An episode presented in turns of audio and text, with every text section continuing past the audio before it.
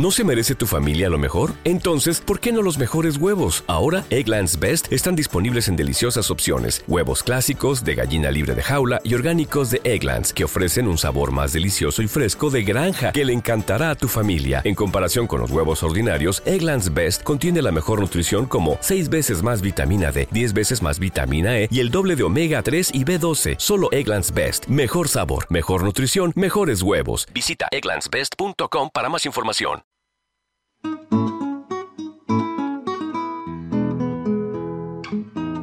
Otra mirada y un poco de todo. Desde Buenos Aires, en el barrio de Villa Crespo, a través de Tren Topic en su sexto ciclo consecutivo. Julio Pugliese, Lucía García Blanco y Silvia Rufaldi les damos las buenas tardes.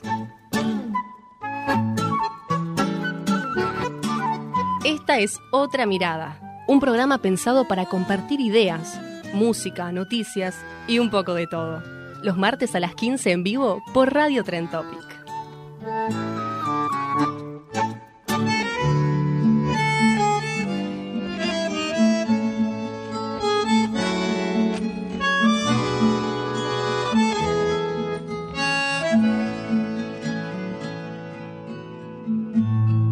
Soy de la orilla brava, del agua turbia y la correntada, que baja hermosa por su barrosa profundidad.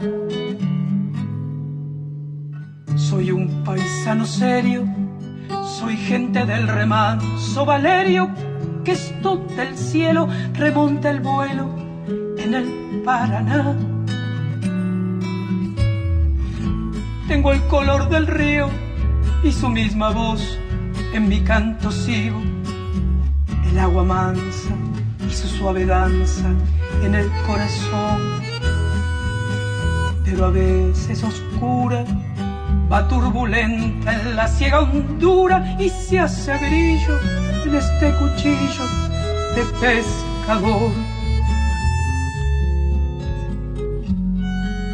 Cristo de las redes, no, no nos abandones. Espineles, déjanos tus dones. No pienses que nos perdiste, es que la pobreza nos pone tristes la sangre tensa y uno no piensa más que en morir. Agua del río viejo, llévate pronto este canto lejos que está aclarando y vamos pescando para vivir.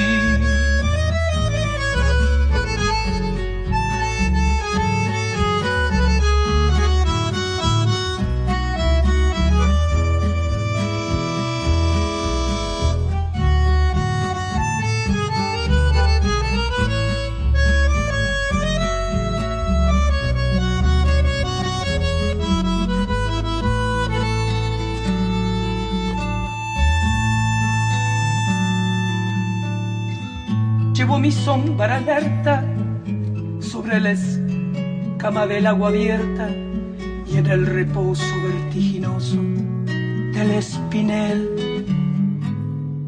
Sueño que alzo la proa y subo la luna en la canoa y allí descanso, echa un remanso mi propia piel. Calma de mis dolores hay, Cristo de los pescadores. Dile a mi amada que está penada esperándome, que ando pensando en ella mientras voy vadeando las estrellas, que el río está bravo y estoy cansado para volver. Cristo de las redes, no, no nos abandones. Y en los espineles manos tus dones. No pienses que nos perdiste, es que la pobreza nos pone tristes. La sangre tensa y uno no piensa más que en morir. Agua del río viejo, llévate pronto este canto lejos que está aclarando y vamos pescando para vivir. Agua del río viejo, llévate pronto este canto lejos que está aclarando y vamos pescando para vivir.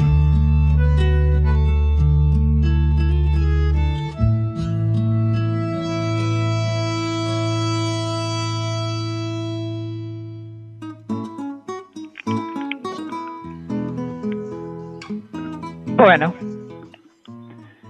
estamos acá como todos los martes, eh, cada uno desde sus respectivos domicilios, este, en otro programa más de otra mirada y un poco de todo. Hola Silvia, hola Lucía. Hola Julio, hola, Silvia. Ah, viste que nos cruzamos siempre. Nos superpusimos ahí. bueno, ¿cómo están? ¿Cómo está la audiencia? Bueno, escuchábamos recién a, a una excelente cantante, amiga, muy amiga de Silvia, este, y oyente del programa, Silvia Varales, este, en oración, oración del remanso. Hermosa canción. ¿eh? Hermosísima y muy buena interpretación. Muy buena. Una versión totalmente distinta que la que escuchamos el martes pasado también de apertura de, claro, programa. ¿eh? Sí, sí. Es una, hermosa. Es una canción que no, no cansa nunca escucharla. No, para me parece sí, sí.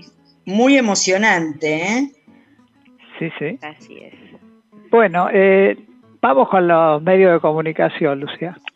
Bueno, tal como decía Julio, como repetimos cada martes, cada uno en su casa cumpliendo las estrictas normas de este especie de, retiro que hacemos. Yo no digo que es un encierro, es un retiro que hacemos para sentirnos mejor, para no contagiar y no contagiarnos. Entonces, cada uno desde su casa, pero siempre teniendo nuestra casa central en la Trend Topic desde donde transmiten nuestro programa, donde pueden comunicarse nuestros oyentes a un celular que es el 15 2642 2042.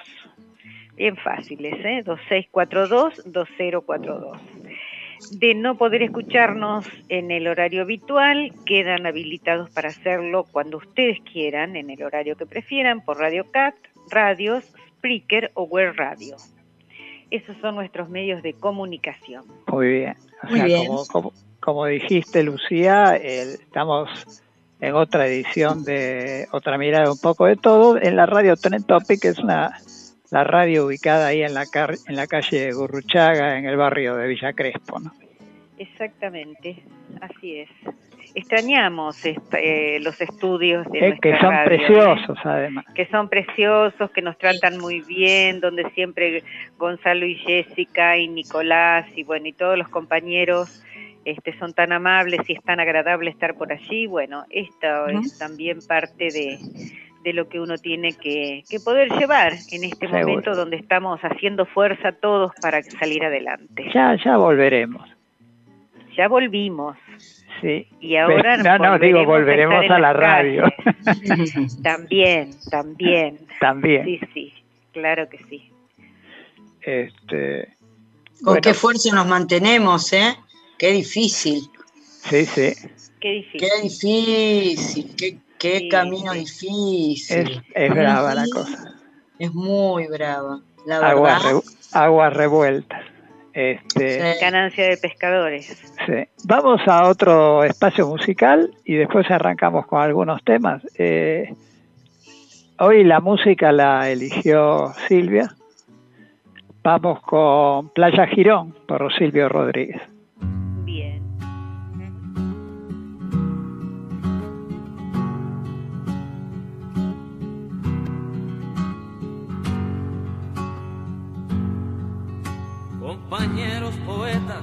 Tomando en cuenta los últimos sucesos, en la poesía quisiera preguntar, me urge, ¿qué tipo de adjetivos se deben usar para hacer el poema de un barco sin que se haga sentimental? fuera de la vanguardia o evidente panfleto. Si debo usar palabras como flota cubana de pesca y playa Girón.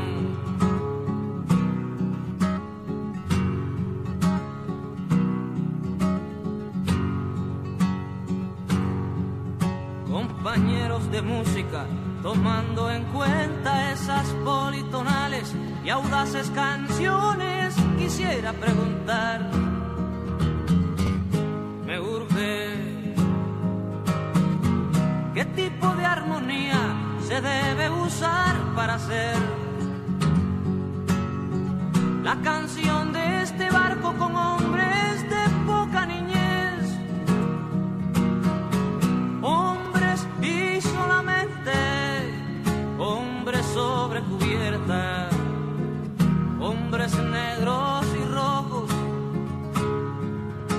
azules, los hombres que pueblan el playa Girón.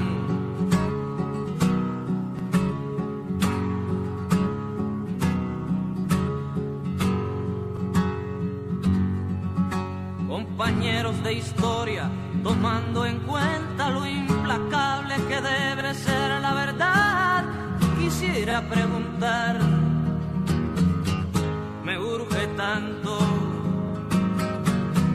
debiera decir qué fronteras debo respetar.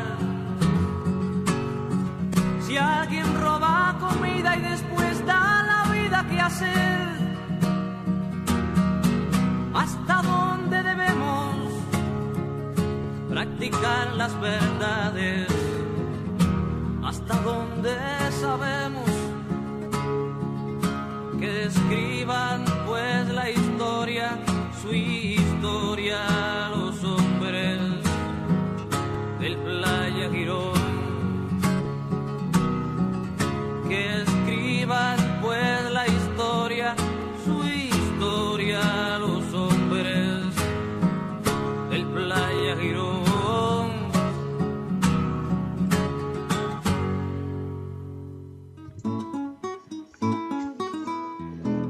Bueno,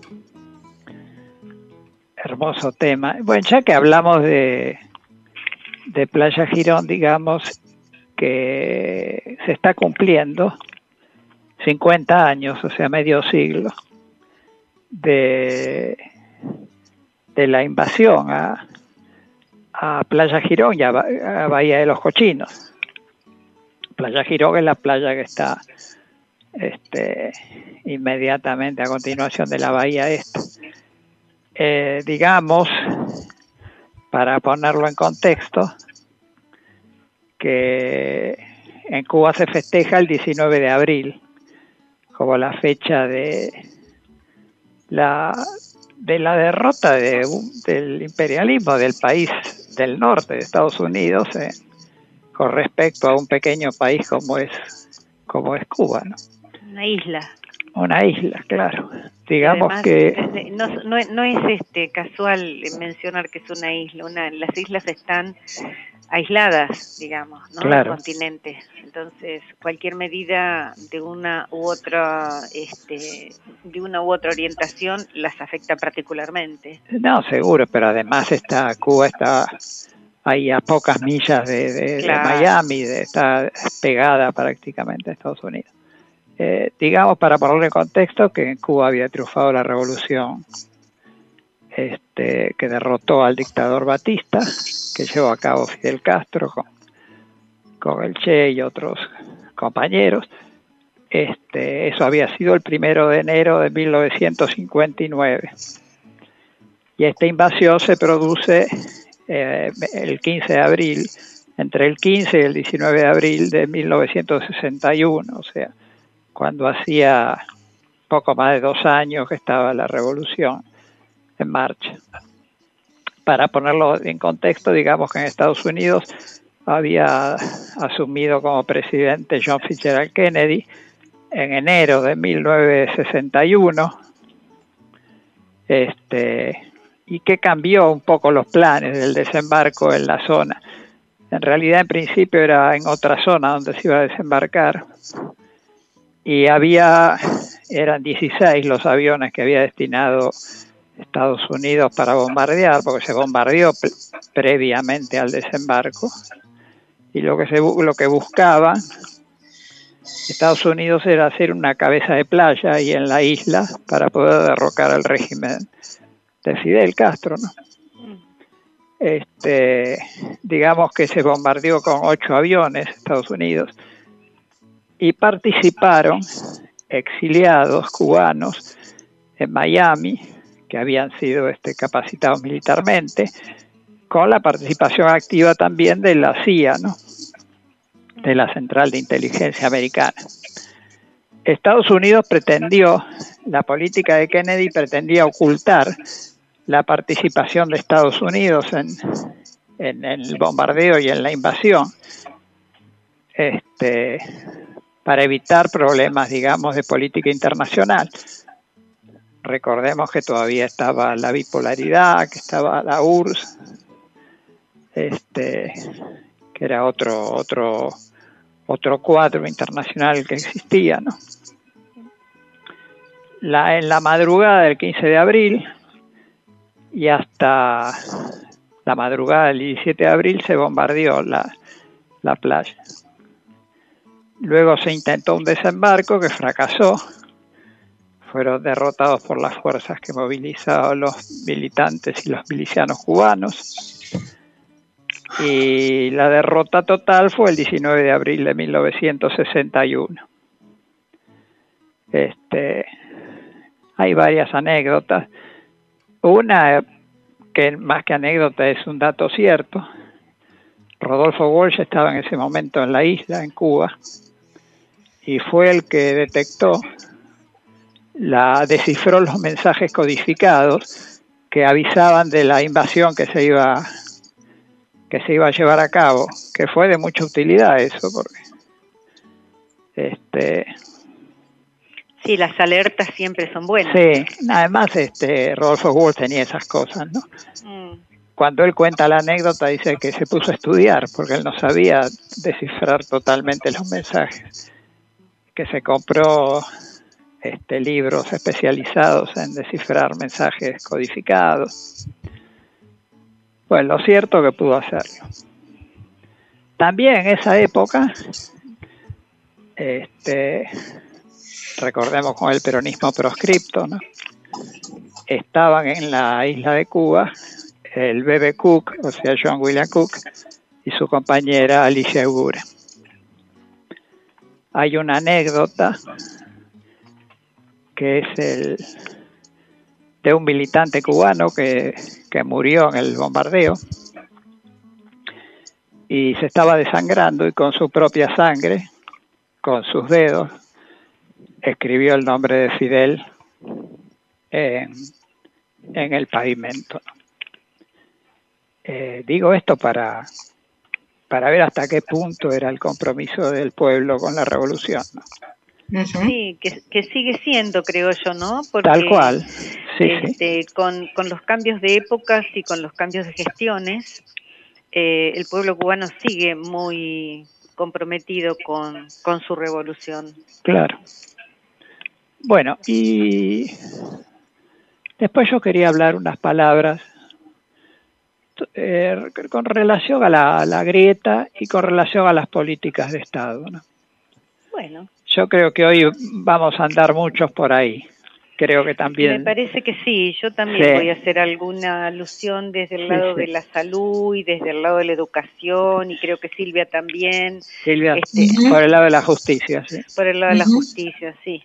Este... Bueno, yo lo que quería decir es que, vamos, a, veamos, digo, grieta hubo siempre me refiero a nuestro país, no solo a nuestro país, en el continente también, ¿no? Recordemos las palabras de Bolívar cuando decía he arado en el Marbio.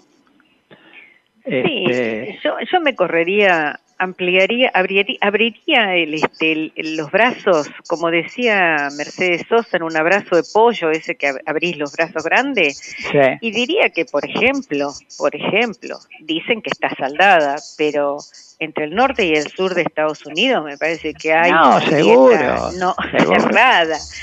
Este, ni que hablar de ciertos países europeos que nosotros tomamos como bandera de... El, entre el sur de Italia y el norte de Italia, por ejemplo. Por ejemplo, entre irlandeses. No, no, seguro. bueno, entonces digo, estas cosas que a veces... Mira, perdóname, Julio, pero tuviese una pequeña digresión, pero me pareció bárbaro esto, porque estas, estas cosas que a veces se dan como que solo ocurren en la Argentina, ¿no? También son la, es la misma este, idea de aquellos que dicen que quienes aceptan las medidas de desobediencia en este momento, por ejemplo, respecto de la vacunación, de todas las medidas que hay que tomar para protegerse y proteger a los demás, dicen, hacen ruido y parece que son mayoría, y no son mayoría, como tampoco somos los únicos con grieta. No, seguro. Eh, digo, estos los medios fomentan ciertos, este, ciertos cartelitos que vamos pegando por ahí, pero cuando uno despega un poquito el cartel y mira, no son tan nuestros, ¿eh? No son tan solamente de ciertos sectores. No, seguro, seguro. Pero yo quería focalizar más que nada en América Latina y sobre todo en nuestro país. Este, da atento a lo que los hechos de público conocimiento de estos últimos días, ¿no? Mm. por ejemplo, con la presencialidad de las clases, etcétera. Eh, veamos, digo, grito vos siempre acá en nuestro país viene desde el fondo de la historia, ¿no? Sabedristas y morenistas, unitarios y federales, la causa y el régimen en la época de Irigoyen, y peronismo y antiperonismo, ¿no? Posteriormente. Ahora bien, la causa nacional y popular estuvo representada sucesivamente por los morenistas, por los federales, por la causa irigoyenista, por Forja y por el movimiento peronista. Han sido estos sectores los que han este, impulsado y promovido políticas nacionales inclusivas y equitativas. Pero lo cierto es que estos avances que se conseguían en los periodos en que gobernaban estos sectores nacionales eran destruidos cuando gobernaban los otros sectores que se oponían. Este, como bien decía, como bien lo, lo decía Silvia, en una no, hay una nota de Linera con respecto a esto, ¿no? a, la, a la alternancia de los sectores nacionales y los que se oponen a esto. Este, me refiero a Linera, el que fue vicepresidente de Bolivia cuando gobernaba Evo Morales. Julio, pero perdóname que te interrumpa un minutito. La semana pasada, cuando yo hablé de Ecuador, arranqué diciendo que em, Pedro Brigger decía que América Latina es un territorio en disputa. Claro, bueno, es la misma, el mismo Claro, tiene una mirada muy eh, eh, optimista de la situación, pero no es menos cierto que cada vez que eh, vuelve la derecha en esa disputa donde los sectores progresistas, los gobiernos nacionales, populares, democráticos pierden, eh, volvemos un paso para atrás. ¿Qué es lo que estabas diciendo vos? Por eso te interrumpí. Claro, claro, seguro, seguro. Bueno, el tema es que este, eh, con respecto a las fuerzas, eh, hay cierto equilibrio entre estos sectores, me refiero al sector nacional y popular o, o populista, como quisiéramos llamarlo, de izquierda, como quisiéramos el nombre que le demos en cada región de Latinoamérica acá estaría representado por el peronismo en la Argentina. Y la derecha, hay cierto equilibrio de fuerzas, y digo equilibrio de fuerzas sabiendo de que la derecha tiene, tiene el poder económico, el poder mediático y el poder judicial a su favor. Pero también los sectores populares tienen el, lo que se denomina así genéricamente el poder popular, que, que no debemos este, subestimarlo para nada.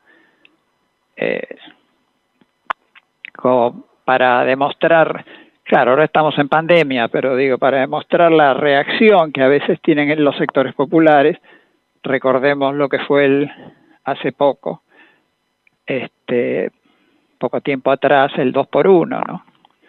Cuando salió ese intento de la Corte Suprema de Justicia de computar dos años por cada año de detención de los este, de quienes cometieron delitos de lesa humanidad, hubo una reacción, digamos, epidérmica de la sociedad, o por lo menos de los, de los de grandes sectores de la sociedad, que se movilizaron casi espontáneamente e impidieron que se consagrara esto, ¿no? Digo para porque a veces este, no tenemos una real conciencia del poder que hay dentro de los sectores populares, ¿no? Bueno, la cuestión es que, que hoy en los, se están verificando acá en Latinoamérica políticas, lo que yo diría políticas pendulares, ¿no? según gobierne uno u otro sector. Por ejemplo, los recientes resultados electorales de Bolivia y de Ecuador, como recordabas vos, Silvia, demuestran de, de que, de que está en disputa todo y en nuestro país también. ¿eh?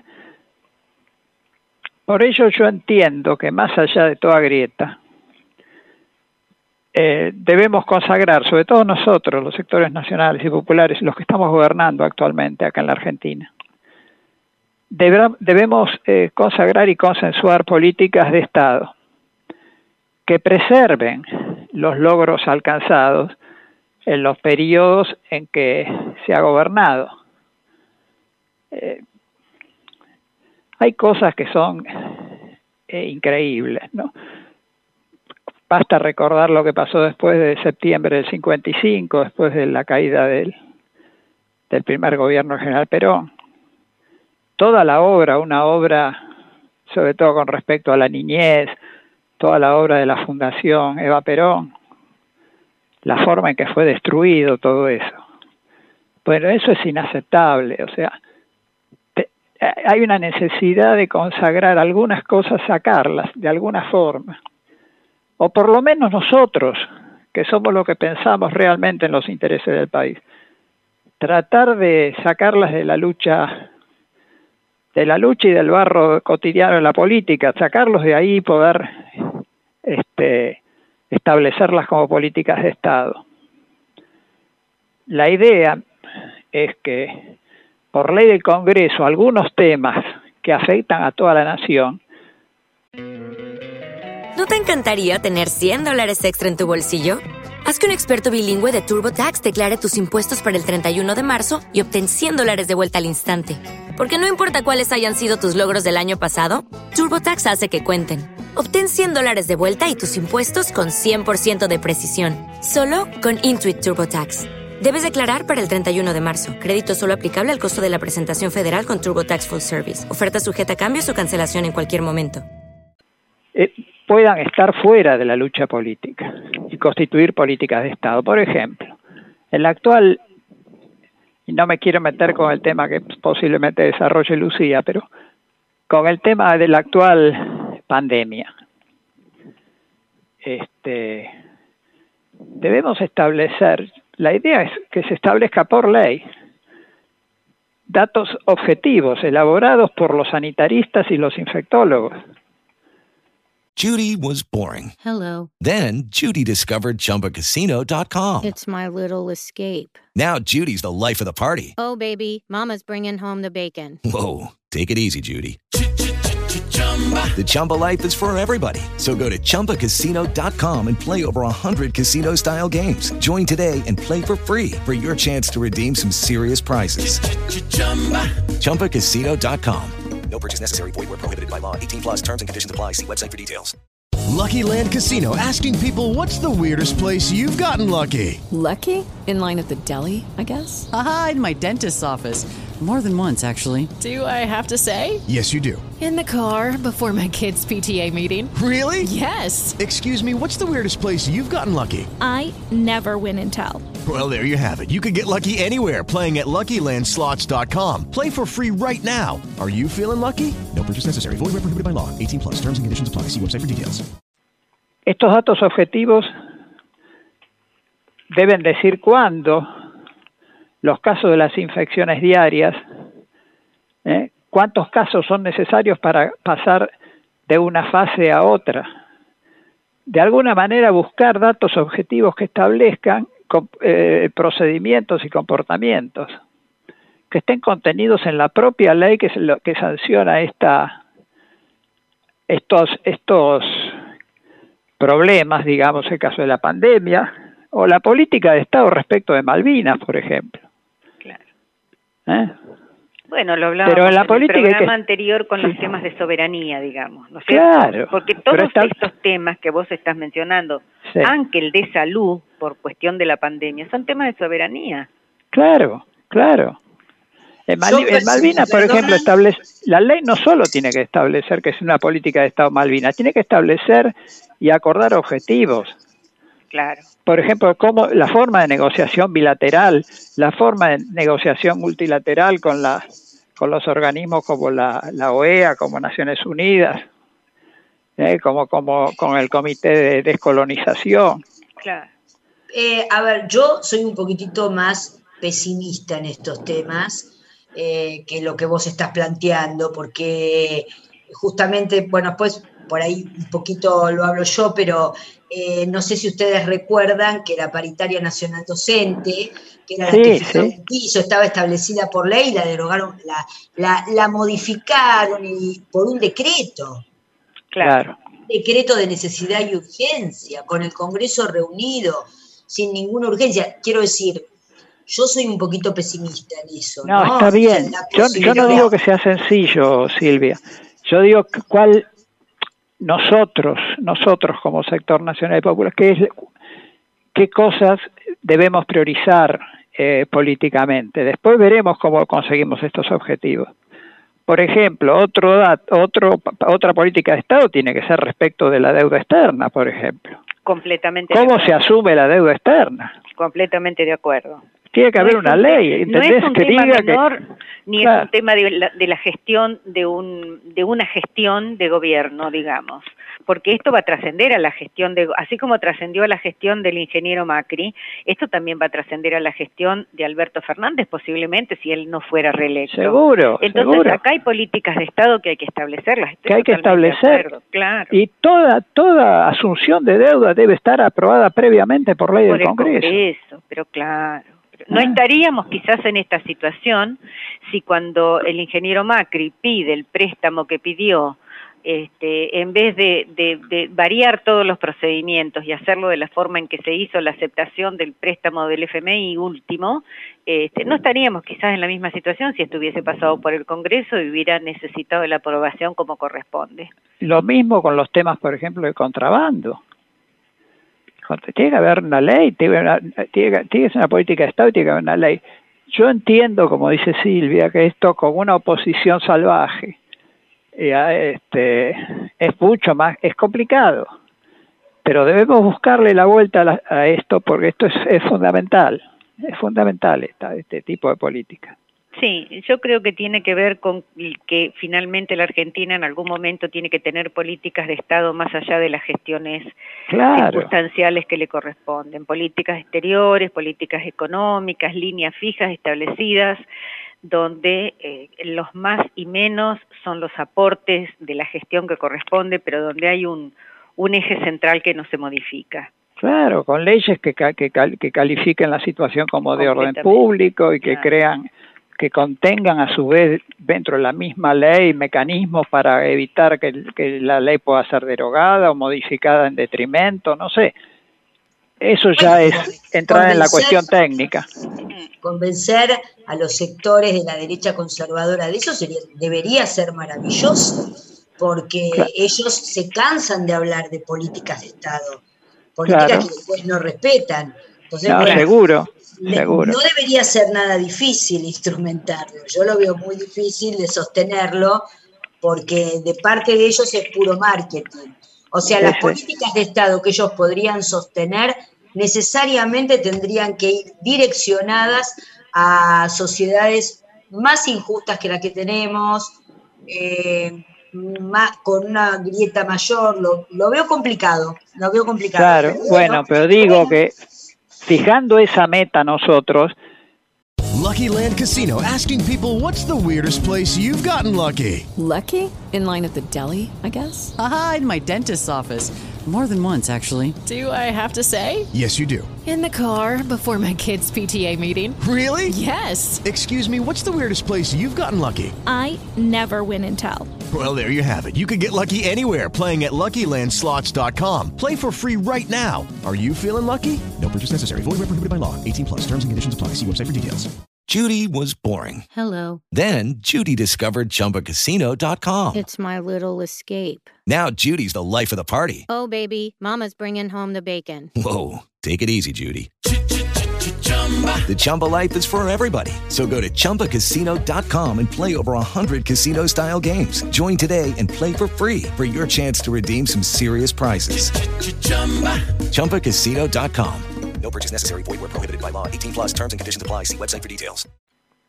Eh, yo no quiero pecar de optimista, pero yo creo que eso tiene, eso va a causar también un efecto en la sociedad, sobre todo en aquellos sectores que, que están, este, que van de, que no están definidos, que se bandean de un lado al otro, o sea, de pronto se va a ver que hay una política y que hay, hay cuestiones que determinados sectores, los sectores nacionales, lo estamos planteando como este, objetivos superiores del Estado.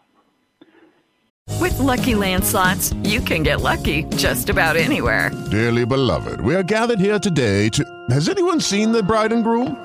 Sorry, sorry, we're here. We were getting lucky in the limo and we lost track of time. No, Lucky Land Casino, with cash prizes that add up quicker than a guest registry. In that case, I pronounce you lucky. Play for free at LuckyLandSlots.com. Daily bonuses are waiting. No purchase necessary. Void where prohibited by law. 18 plus. Terms and conditions apply. See website for details. Eh, no sé, es una idea, digo. Hmm. No está mal. Como idea, ah, yo este, compro. Vamos a ver si tenemos éxito. Pero la verdad es que necesitamos un poco de planificación y políticas públicas que sean más allá de una ideología de momento. No, seguro, seguro. Bueno, yo no, no quiero eh, este, pasarme en el tiempo. Lo único que quisiera es pasar un pequeño audio, un pequeño video, bueno, acá se va a escuchar como audio, eh, porque se está cumpliendo un año del primer enfermero fallecido producto de la pandemia, o sea, producto del COVID. El enfermero se llamaba Silvio Cufré y falleció en abril del 2020. Así que no sé, Nico, si tenés a mano el, el audio de, del enfermero. Lo pasamos ahora y, y, después volvemos. homenaje a toda la gente de salud. Homenaje a todo el sistema de salud, claro, claro. With lucky landslots, you can get lucky just about anywhere. Dearly beloved, we are gathered here today to. Has anyone seen the bride and groom? Sorry, sorry, we're here. We were getting lucky in the limo and we lost track of time. No, Lucky Land Casino, with cash prizes that add up quicker than a guest registry. In that case, I pronounce you lucky. Play for free at LuckyLandSlots.com. Daily bonuses are waiting. No purchase necessary. Void where prohibited by law. 18 plus. Terms and conditions apply. See website for details. Silvio era un enfermero que amaba su vocación. Llegaba a su domicilio a las 11 de la noche, se ponía las botas, se cambiaba, se ponía su calzado respectivo para ir a trabajar y después, bueno, seguía rumbo a su, a su trabajo. Se dedicó a la salud por su madre.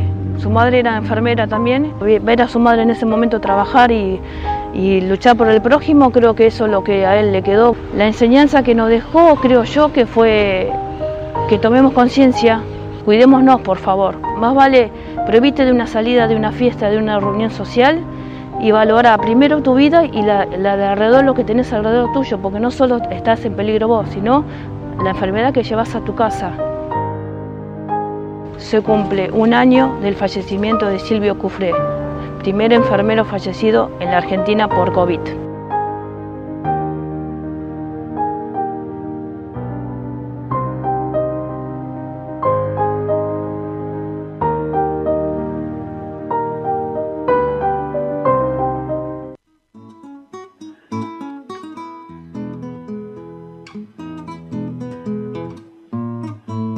Bueno, vamos a, a un pequeño espacio musical. Seguimos con Silvio Rodríguez, en este caso, este óleo de, de mujer con sombrero.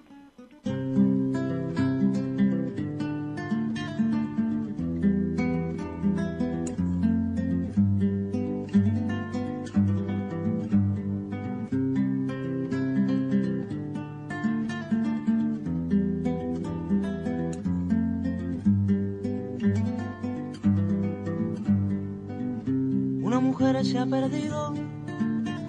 Conocer el delirio y el polvo, se ha perdido esta bella locura, su breve cintura debajo de mí. Se ha perdido mi forma de amar, se ha perdido mi huella en su mar. Veo una luz que vacila y promete dejarnos a oscuras Veo un perro ladrando a la luna con otra figura que recuerda a mí. Veo más, veo que no me halló. Veo más, veo que se perdió. La cobardía es asunto de los hombres, no de los amantes. Los amores cobardes no llegan a amores, ni a historias se quedan allí ni el recuerdo los puede salvar, ni el mejor orador conjugar. Una mujer innombrable huye como una gaviota y yo rápido seco mis botas, blasfemo una nota y apago el reloj. Que me tenga cuidado el amor, que le puedo cantar su canción una mujer con sombrero, como un cuadro del viejo Chagall, corrompiéndose al centro del miedo. Y yo, que no soy bueno, me puse a llorar, pero entonces lloraba por mí y ahora lloro por verla morir, pero entonces lloraba por mí y ahora lloro por verla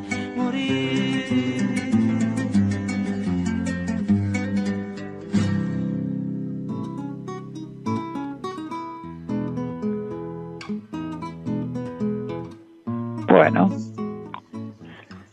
hermosísimo tema. Sí, muy bello.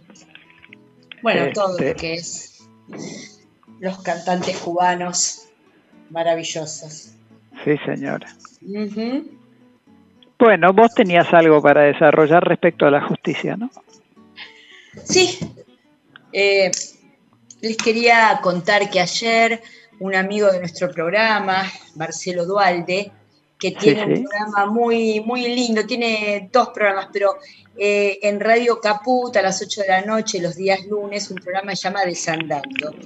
Y ayer nos llamó y armó una, charla muy, eh, muy entretenida, muy, eh, muy radial, entre el doctor Eduardo Freiler y yo en mi calidad de abogada laboralista, ¿no? Sí.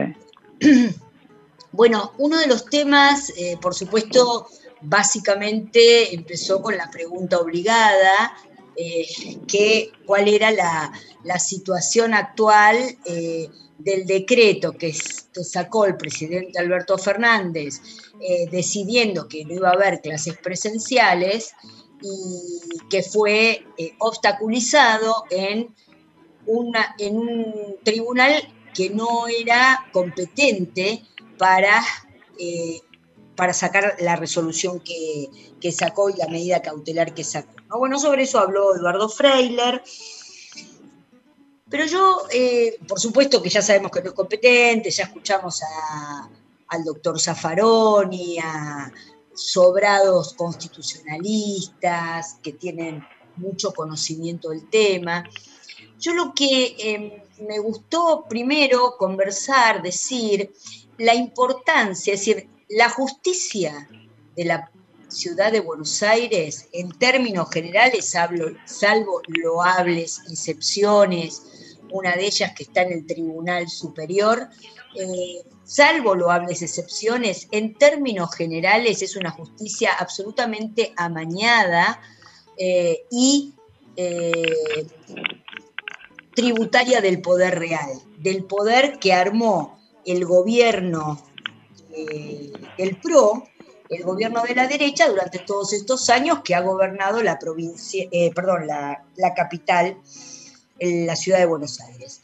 esto quienes inclusive a mí lo que me interesa mucho es que la gente también, la sociedad tiene que entender que una justicia que tributa al poder real, al poder económico, a intereses concentrados de la economía, no dirime sus eh, cuestiones exclusivamente en el ámbito de, eh, la superestructura. Entonces, en la justicia federal, eh, en la justicia federal se discuten determinadas peleas entre dirigentes políticos, yo, yo persigo a uno, a otro.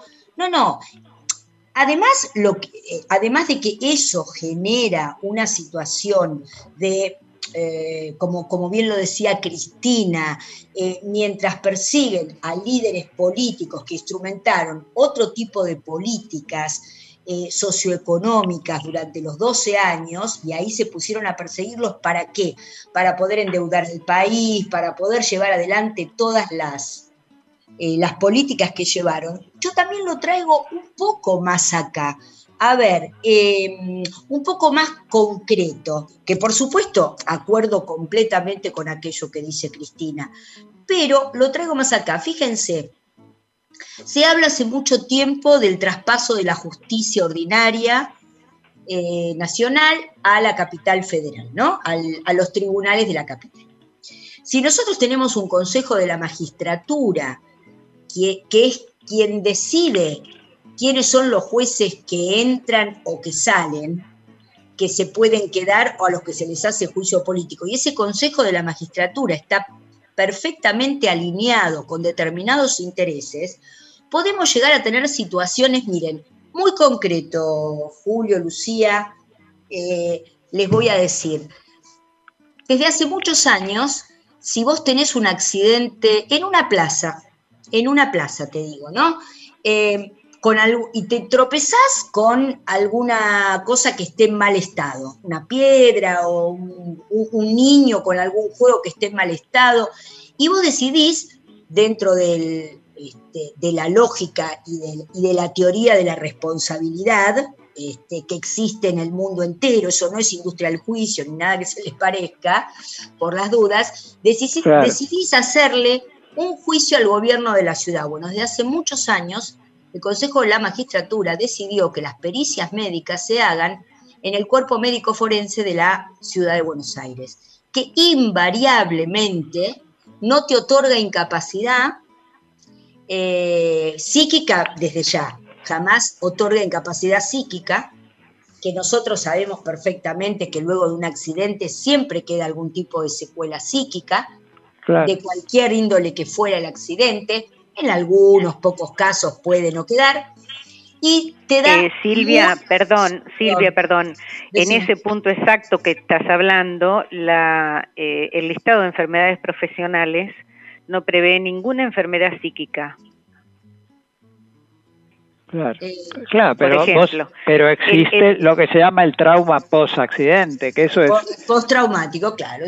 claro. Post-traumático Claro, claro, claro. Sí, sí, por supuesto. Ahora, lo que yo digo es, cuando uno ya tiene mucho trayecto en los, eh, en los foros eh, tribunalicios, sabe que cuando hay pericias médicas, en términos generales, salvo que realmente te encuentres con un caso que no ha quedado ninguna lesión incapacitante, eh, siempre queda algún tipo de lesión física y conlleva también algún grado de lesión psíquica. Claro. No, en términos generales, no te otorga, bueno, en términos generales, obviamente si consecuencia de eso quedó una, una pierna amputada, por supuesto que no, pero ¿cuántas veces uno va a la justicia en procura del resarcimiento de lesiones que no son tan graves, pero que de todas maneras tienen que ser resarcidas? Bueno. Seguro. Mira, yo te digo, te cuento un caso muy cortito, muy cortito, un caso personal que, que patrociné yo. Se pide, fue un accidente también en la vía pública, se hace el juicio contra el gobierno, se hace una pericia, se nombra un perito por sorteo en el expediente, el perito está en capacidad, está en capacidad total por el accidente, y el juez igual lo manda a la, al cuerpo médico forense. El cuerpo médico forense da cero de incapacidad. ¿Estamos hablando de los tribunales de siempre de la Ciudad de Buenos Aires? ¿Contencioso eh, administrativo tributario? en este caso estoy hablando de tribunales civiles. Tribunales civiles, ok. Pero no, años atrás, estamos hablando de la década del 90. Ah, sí, sí. Sí, sí. Sí, en general. Así que te digo para que, que se vea cuáles cuáles son los criterios a veces de la de algunos cuerpos, sobre todo el cuerpo médico forense en general, tanto el de la ciudad como el de, como el de nación. Exactamente, y no te permiten el nombramiento de un perito, no te permiten porque hay una resolución del Consejo de la Magistratura de la Ciudad de Buenos Aires. Ahora, yo te pregunto, y dejemos de lado los juicios laborales, que también podemos hablar de eso. Mañana todos los tribunales de las eh, nacionales, ordinarios, civiles, pasan al, ámbito de la justicia de la ciudad de Buenos Aires.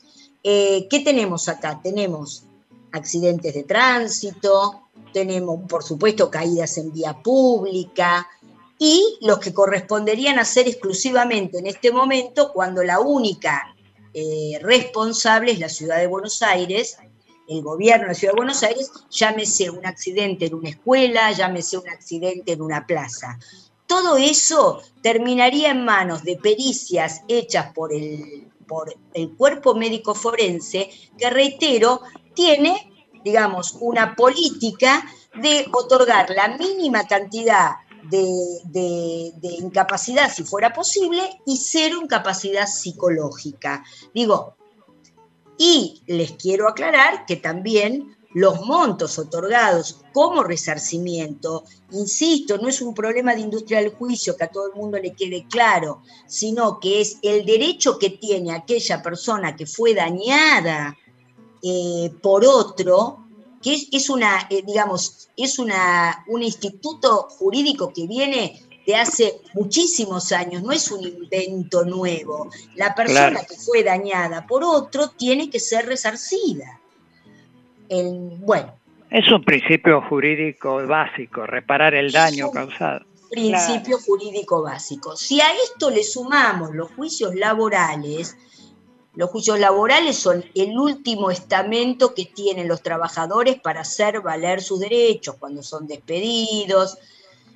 Eh, imagínense este pase a una justicia, insisto, amañada, cerrada en sus políticas, que lo, vemos, eh, lo vemos eh, por ejemplo, el otro día escuché a Miriam Breckman que decía que en horas apenas, aparentemente en 15 minutos, una de las juezas intervino para sacar esta medida cautelar y tienen retrasados 80 amparos para la creación y construcción de nuevas escuelas.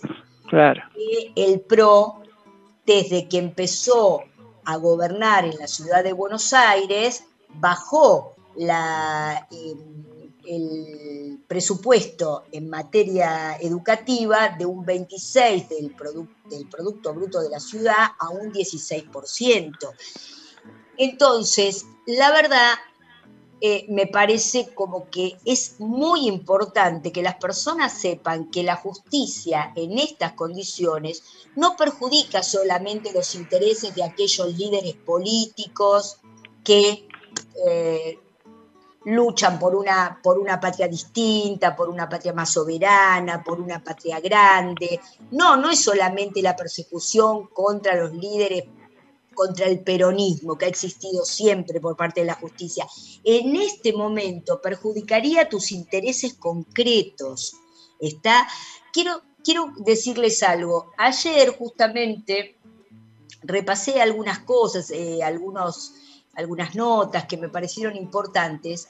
El ministro Triaca, esto fue denunciado por el doctor Luis Rafagueli, que es uno de los de los camaristas que fue denunciado en el Consejo de la Magistratura. Camarista laboral. Camarista laboral, perdón, no, no aclaré. Camarista laboral que fue denunciado junto con el doctor Elia Giver, la doctora eh, Graciela, la doctora Marino, eh, bueno. Dora. No, Dora, Temis no fue eh, denunciada, fue eh, recusada. Es cierto. Fue recusada, fue recusada, pero no la denunciaron en el Consejo de la Magistratura y aparte, no. Eh, ella, lo único que, que, ella decía, lamentablemente falleció unos años después, lo único que ella decía que era la partida de defunción de su de las posibilidades de, ser, camarista. Eh, camarista, de ser camarista. Donde estaba muy bien colocada para, para poder lograrlo, digamos, ¿no? después de muchísimos años de haber trabajado en la justicia. Exacto. Sí, sí, toda la vida. Eh, bueno, pero vos hablabas del doctor Rafaeli, que además es impecable, intachable este, juez de los tribunales superiores de la nación en, trabajo, digamos, ¿no? Sí, camarista laboral. Sí, camarista laboral, impecable, impecable. Bueno, todos ellos fueron denunciados en el Consejo de la Magistratura por el tenor de sus sentencias.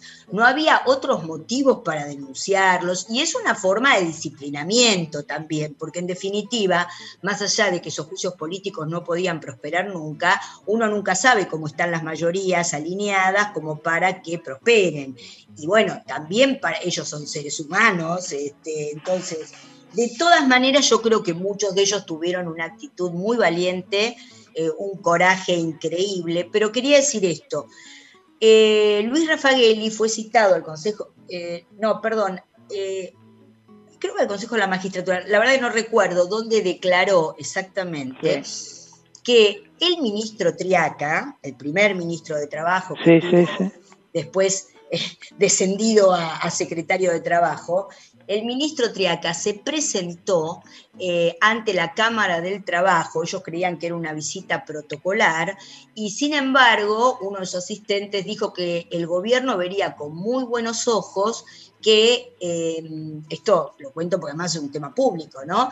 Que vería con muy buenos ojos que la Cámara del Trabajo apoyaran con sus decisiones de, eh, decisiones doctrinarias de sentencias apoyaran las decisiones y el proyecto político que llevaban adelante de ellos para generar seguridad jurídica. si no me equivoco, Silvia, perdóname Silvia, te interrumpo un segundo, si no, me equivoco, las palabras creo que fueron lo que dijo Triaca directamente, le dice a los camaristas. Hay, lo, lo que pretendemos nosotros es alinear, alinear los fallos de la, de la Cámara Laboral con las políticas llevadas a cabo por el Ministerio de Trabajo. Directamente. Por el Ministerio de Trabajo para generar eh, mayor eh, seguridad jurídica. También Sí, bueno, es una barbaridad. Sí, una cosa de locos. Bueno, de hecho, eh, Dorita Temis ah, declaró que después la Cámara lo revocó eso eh, pero declaró la, que tenía que continuar la paritaria nacional docente. Eh, eh, algunos de estos camaristas em, aprobaron, no sé si ustedes recuerdan que se hizo una paritaria con el sector bancario y con, los bancos, con, la, sí, sí. el macrismo le parecía una pauta excesiva, que siempre es una pauta es una pauta base sobre la que después negocian el resto de los, de los, de los gremios. Y fíjense que ahí hay uno de los proyectos de esta gente que era venir a bajar los salarios, a reducir los salarios, porque ellos están convencidos que los salarios en dólares de, Argentina eran demasiado altos y que entonces en ese sentido Argentina no era competitiva. Entonces, perdóname Silvia, estaba, se acordó, había acordado la bancaria con, con el gremio bancario con los con el sector patronal de los bancos y, lo que hizo el Estado fue no homologar. El Ministerio de Trabajo no le, no le homologaba el acuerdo, un acuerdo que ya habían arribado a las dos partes. ¿no? Digamos que si uno, si uno buscaba alguna certeza mayor de que era un gobierno eh, deseos, bueno, me parece que después de eso no había ninguna duda. Claro. No, no, no, no, claro, claro. Eh, y fíjense que los dos primeros años arremetieron bastante porque tenían bastante apoyo popular, recordemos que ganaron las elecciones de medio término.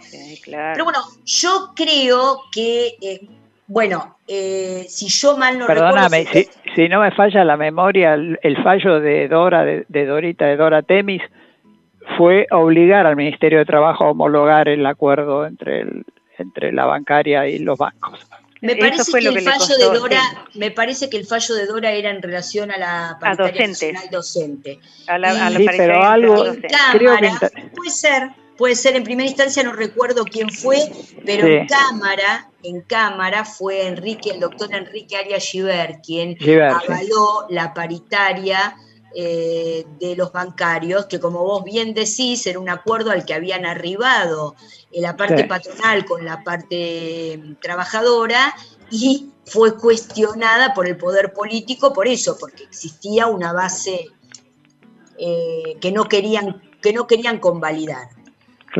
Bueno, yo la verdad que podría decir algunas otras cosas, pero mm, veo que ya me estoy yendo un poco de hora y todavía nos quedan algunos temas y Lucía también tiene su tema para desarrollar, así que podemos seguir hablando de este tema, eh, inclusive podríamos traer algún, eh, alguno de estos jueces para que nos cuenten un poco esa historia eh, muy cercana que tuvieron que vivenciar. Yo realmente valoro... Yo tengo, podríamos intentar el contacto con Arias Giver, que estuvo ya en el programa nuestro hace años atrás, estuvo Arias Giver.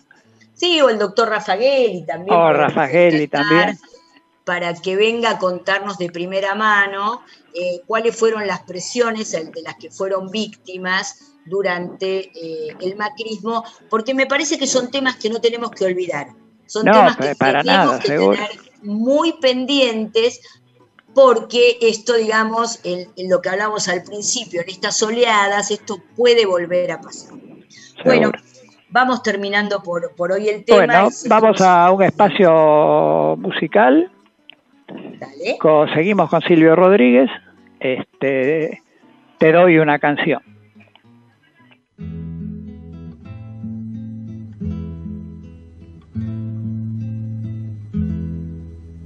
Como gasto papeles recordándote, como me haces hablar en el silencio, como no te me quitas de las ganas aunque nadie me ve nunca contigo.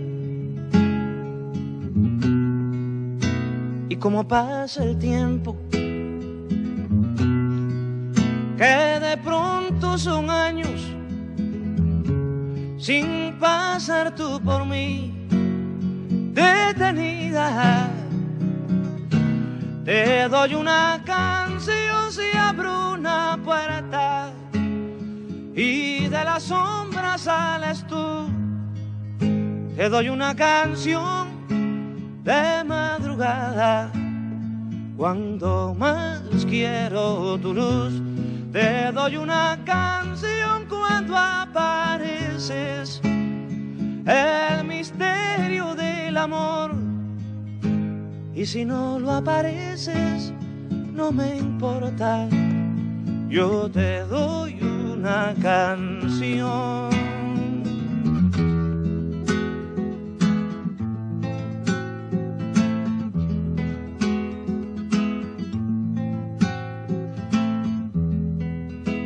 Si miro un poco afuera me detengo. La ciudad se derrumba y yo cantando la gente que me odia y que me quiere no me va a perdonar que me distraiga. Creen que lo digo todo, que me juego la vida, porque no te conocen ni te sienten. Te doy una canción y hago un discurso sobre mi derecho a hablar. Te doy una canción con mis dos manos, con las mismas de matar. Te doy una canción y digo patria, y sigo hablando para ti. Te doy una canción como un disparo, como un libro, una palabra, una guerrilla, como doy el amor.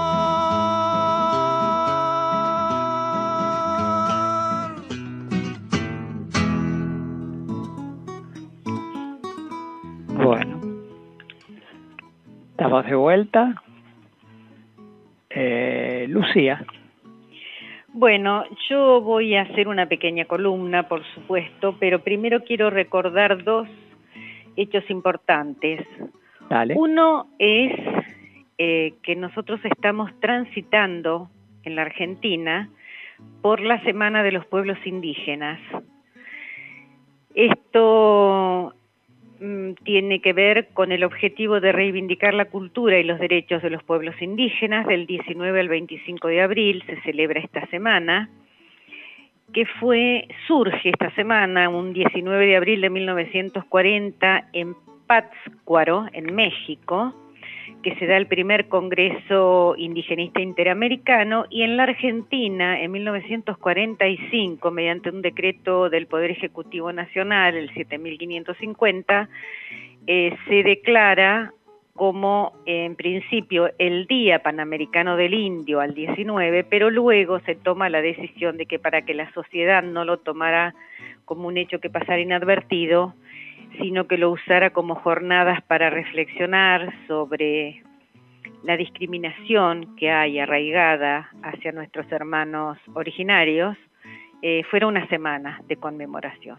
Así que particularmente yo que tengo sangre indígena, quiero saludar a los pueblos indígenas de, de nuestro país. Y por otro lado, un brevísimo recordatorio Hoy hace un año que partió nuestro amigo Horacio Fontova, Sí. amigo del programa, por otro lado, había estado con Julio. Sí, este, con, Mario y conmigo, sí. claro, te- en- tenemos una grabación por ahí, la podríamos pasar el próximo programa. Bien.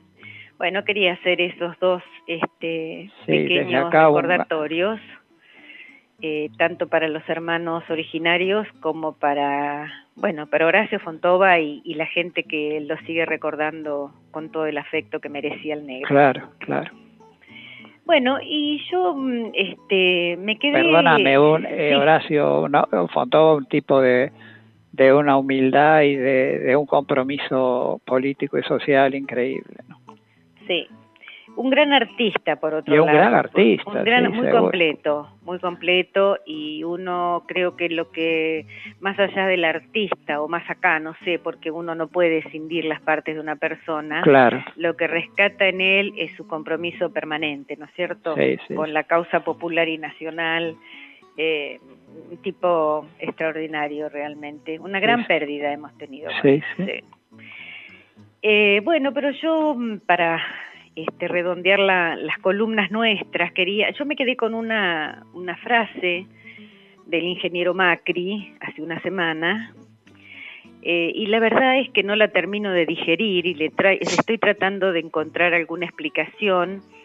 eh, por eso he ido a, a leer alguna, a mí me hace gracia porque con Silvia vivimos leyendo para después escupir acá un poco Claro. este, las cosas de actualidad, vos sos el historiador, Eh, pero esto de que las escuelas deben seguir abiertas, apoyo a la ciudad para que se actúe haciendo respetar su autonomía.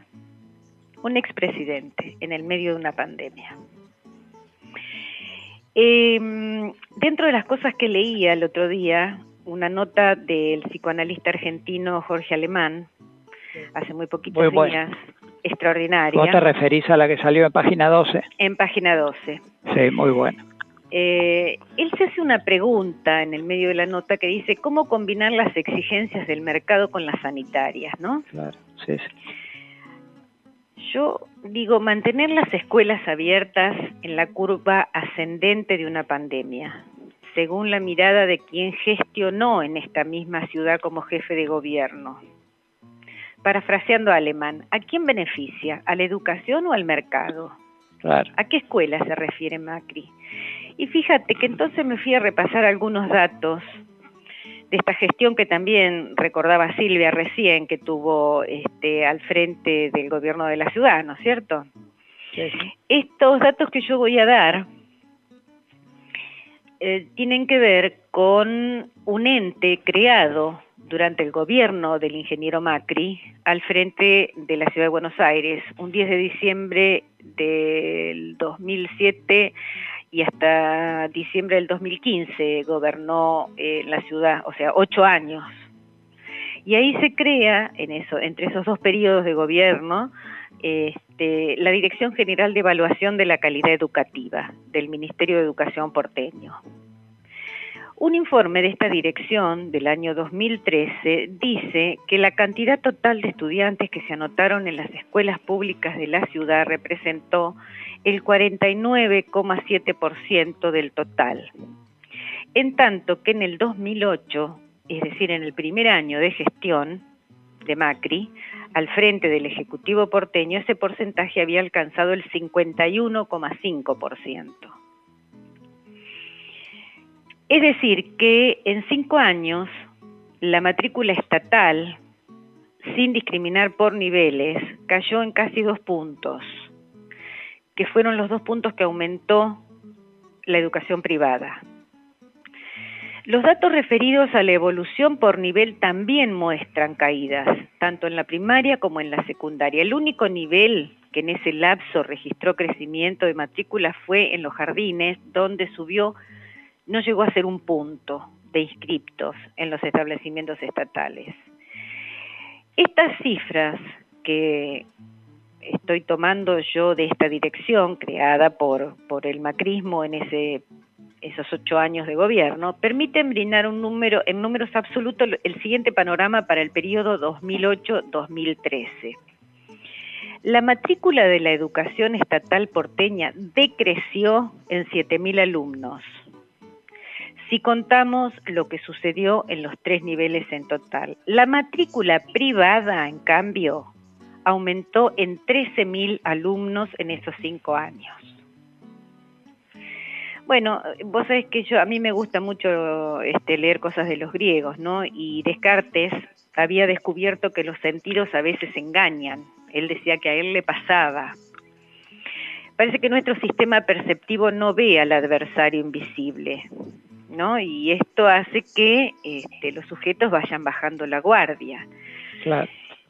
Este discurso político educativo este, y en general el de las políticas sociales de pensamiento neoliberal, neoconservador, triunfante en los 90, quiere volverse el sentido común de la gente. Yo creo que este es el, objetivo, ¿no? Y, y, un poco tiene que ver con esto que yo te decía hoy, cuando nos quieren convencer de que son la mayoría los que piensan de una determinada manera cuando no lo son.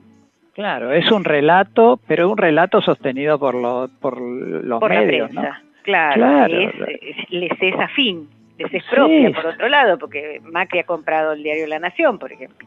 Claro. O el canal de La Nación. El canal La Nación Más. Claro.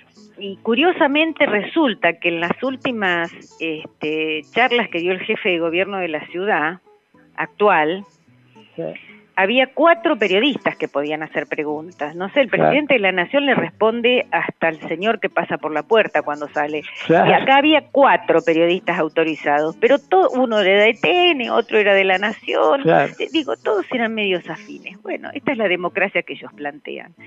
Bueno, en la nota aludida mm, de Jorge Alemán, Alemán, Alemán plantea la viabilidad del capitalismo en esta situación caótica en la que estamos inmersos en esta pandemia, pero asegura que las propias contradicciones internas que tiene el, capitalismo asegura que no lo hacen colapsar.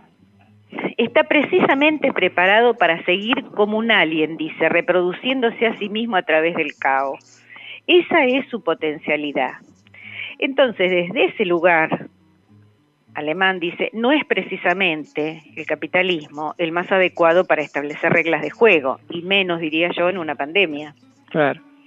Por otro lado, en una contratapa de página 12 del 16 de abril, que si no la leyeron se las recomiendo, Julián Barsaski hace una nota extraordinaria donde señala y en referencia a la pandemia ciertas características que se dan en las sociedades orientales, donde la práctica del confucianismo, dice Julián Barsaski, orienta a la comunidad en el sentido del deber, no en la solidaridad de clase, sino en el sentido del deber, y donde el peso de la mirada del otro es muy importante, es muy fuerte.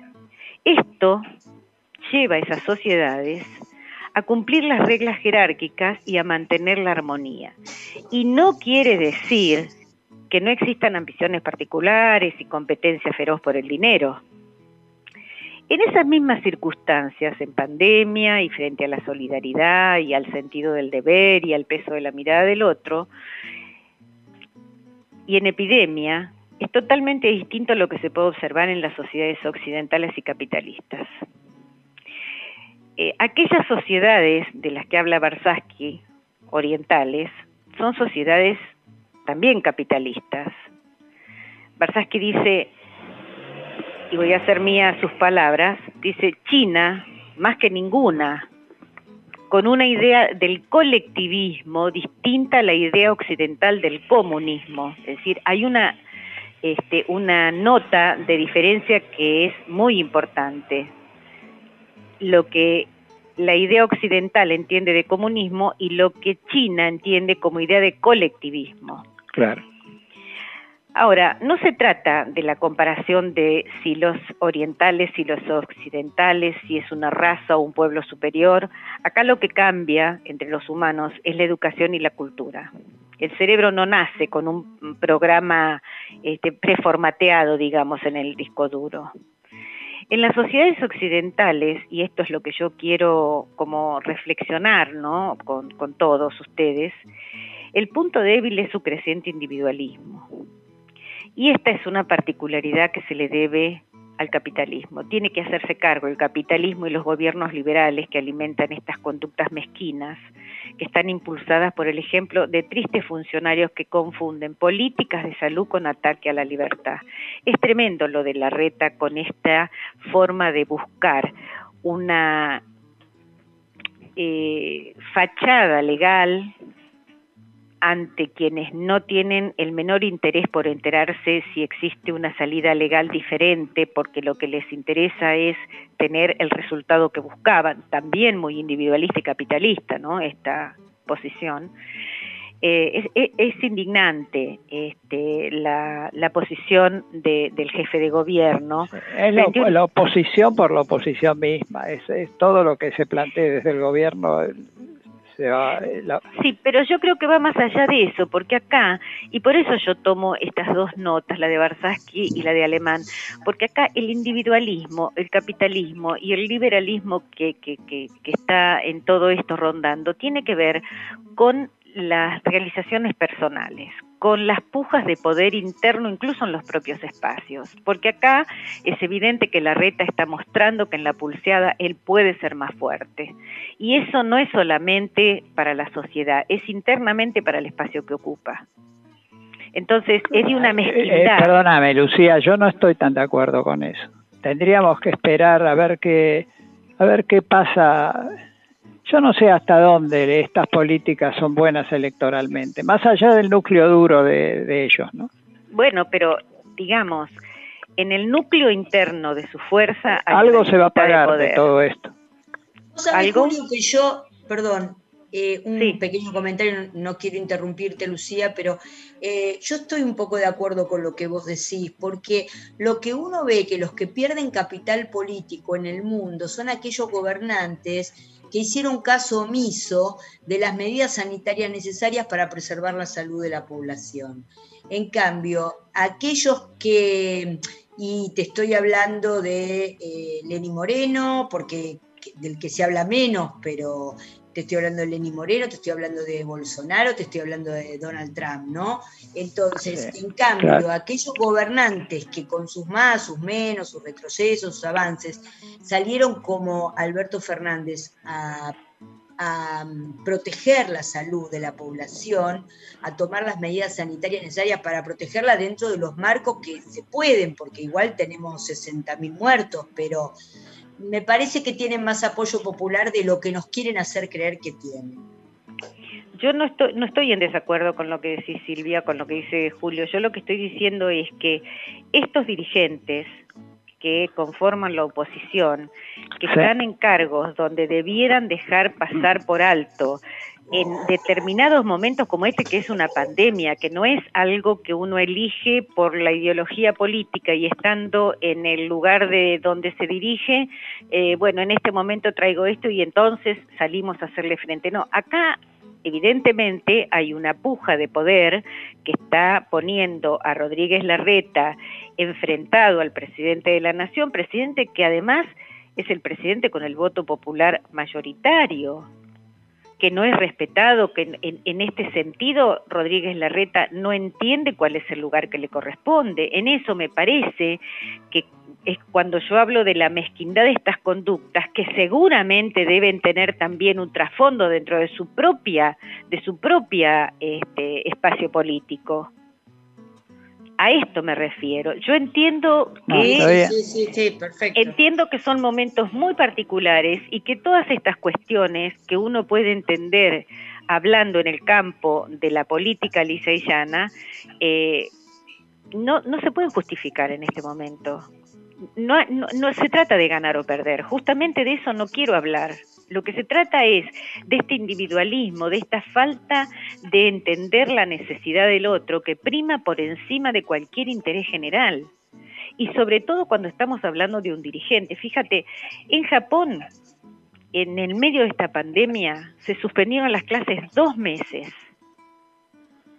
No hubo ningún tipo de observación. Se cambiaron los horarios de tiendas y trenes y no hubo multas y la policía no tuvo ni siquiera la posibilidad legal de interceder. El gobierno llamó a lo que le llaman el Jishuku, el autocontrol.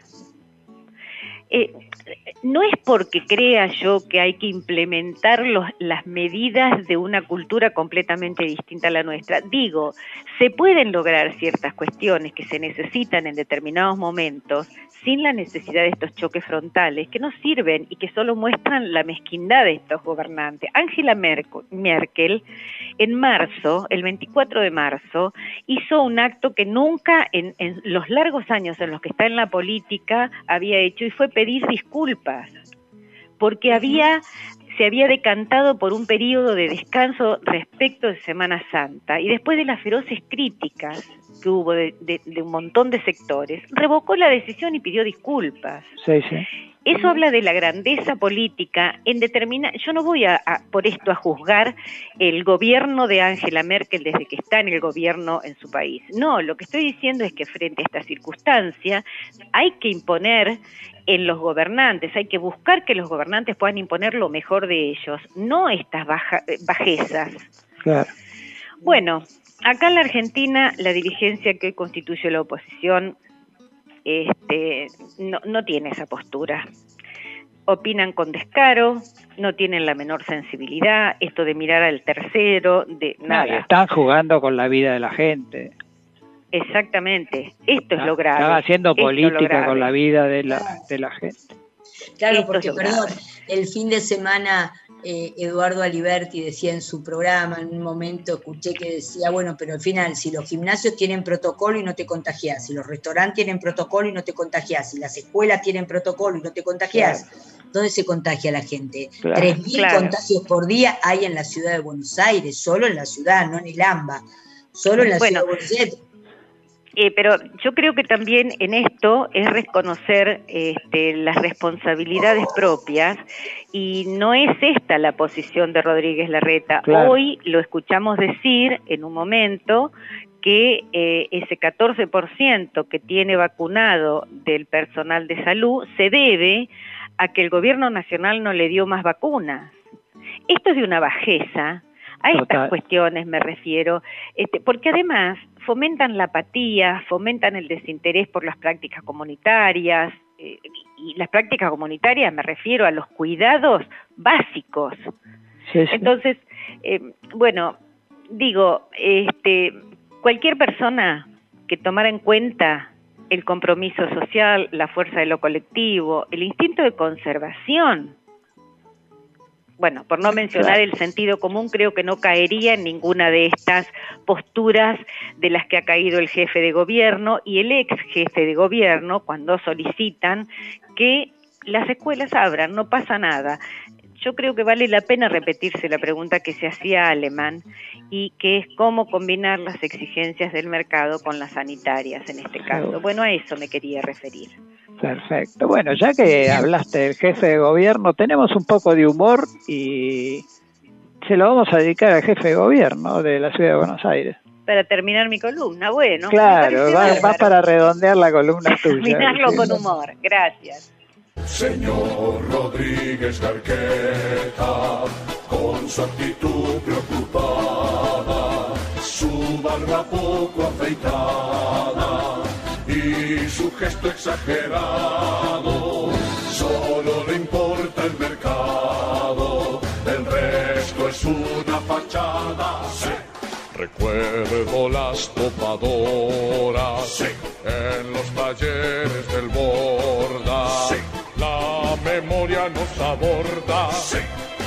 Recordando a Favadoro.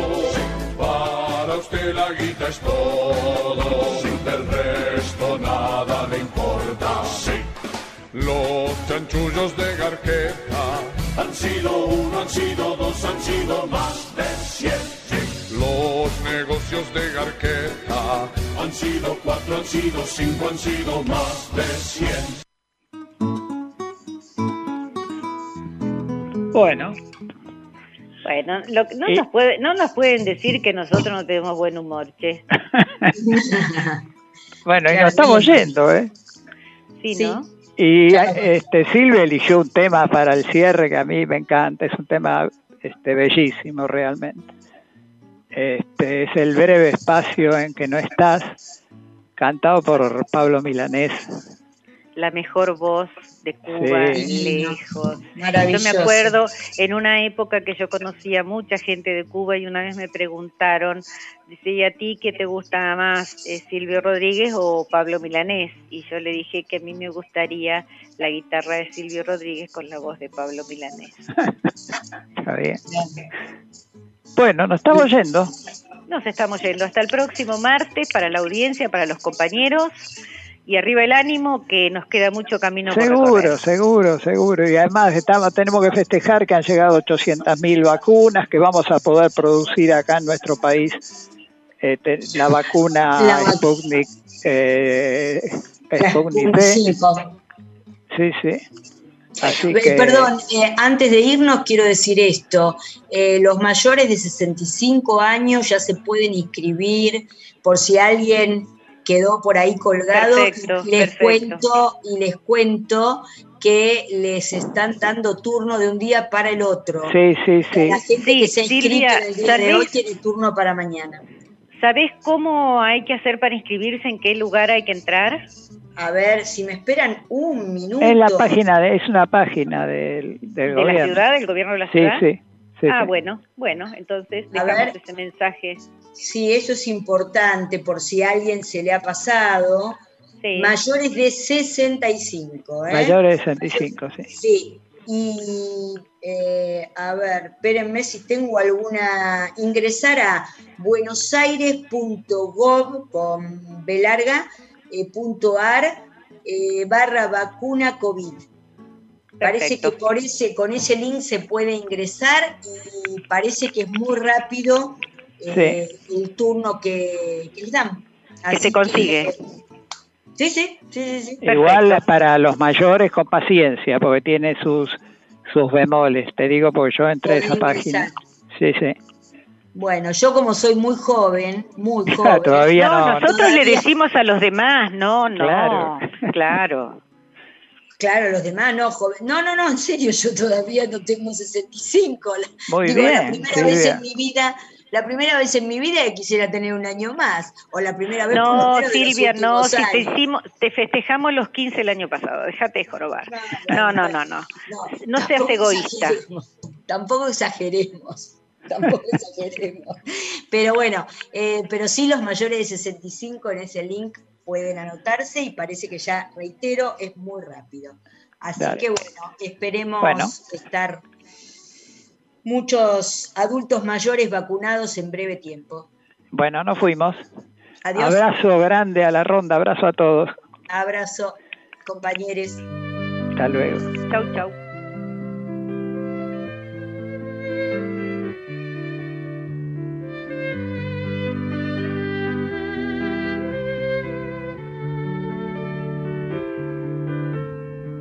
Quedan restos de humedad. Sus olores llenan ya mi soledad. En la cama su silueta se dibuja, cual promesa de llenar el breve espacio en que no está todavía yo no sé si volverá. Nadie sabe al día siguiente lo que hará. Rompe todos mis esquemas, no confiesa ni una pena, no me pide nada a cambio de lo que da. Suele ser violenta y tierna, no habla de uniones eternas, más entrega cual si hubiera solo un día para amar. No comparte una reunión, más le gusta la canción que con me da su pensar.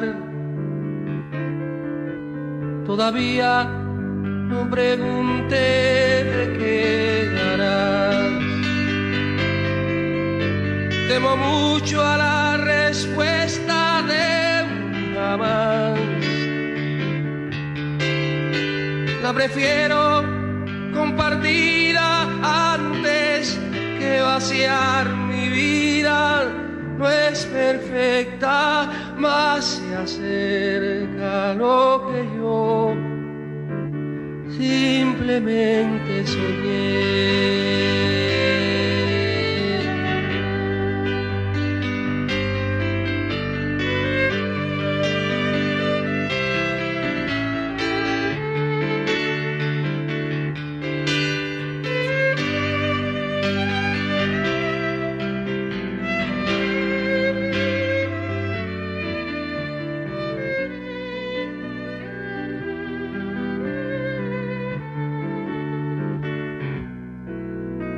Suele ser violenta y tierna, no habla de uniones eternas, más entrega cual si hubiera solo un día para amar. No comparte una reunión, más le gusta la canción que comprometa su pensar Todavía no pregunté, te quedarás. Temo mucho a la respuesta de jamás. La prefiero compartida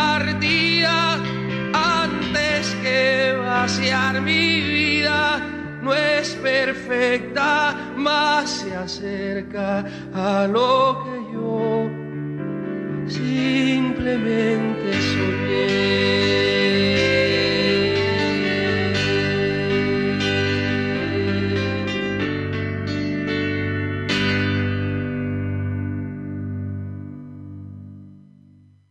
With Lucky Land slots, you can get lucky just about anywhere. Dearly beloved, we are gathered here today to. Has anyone seen the bride and groom?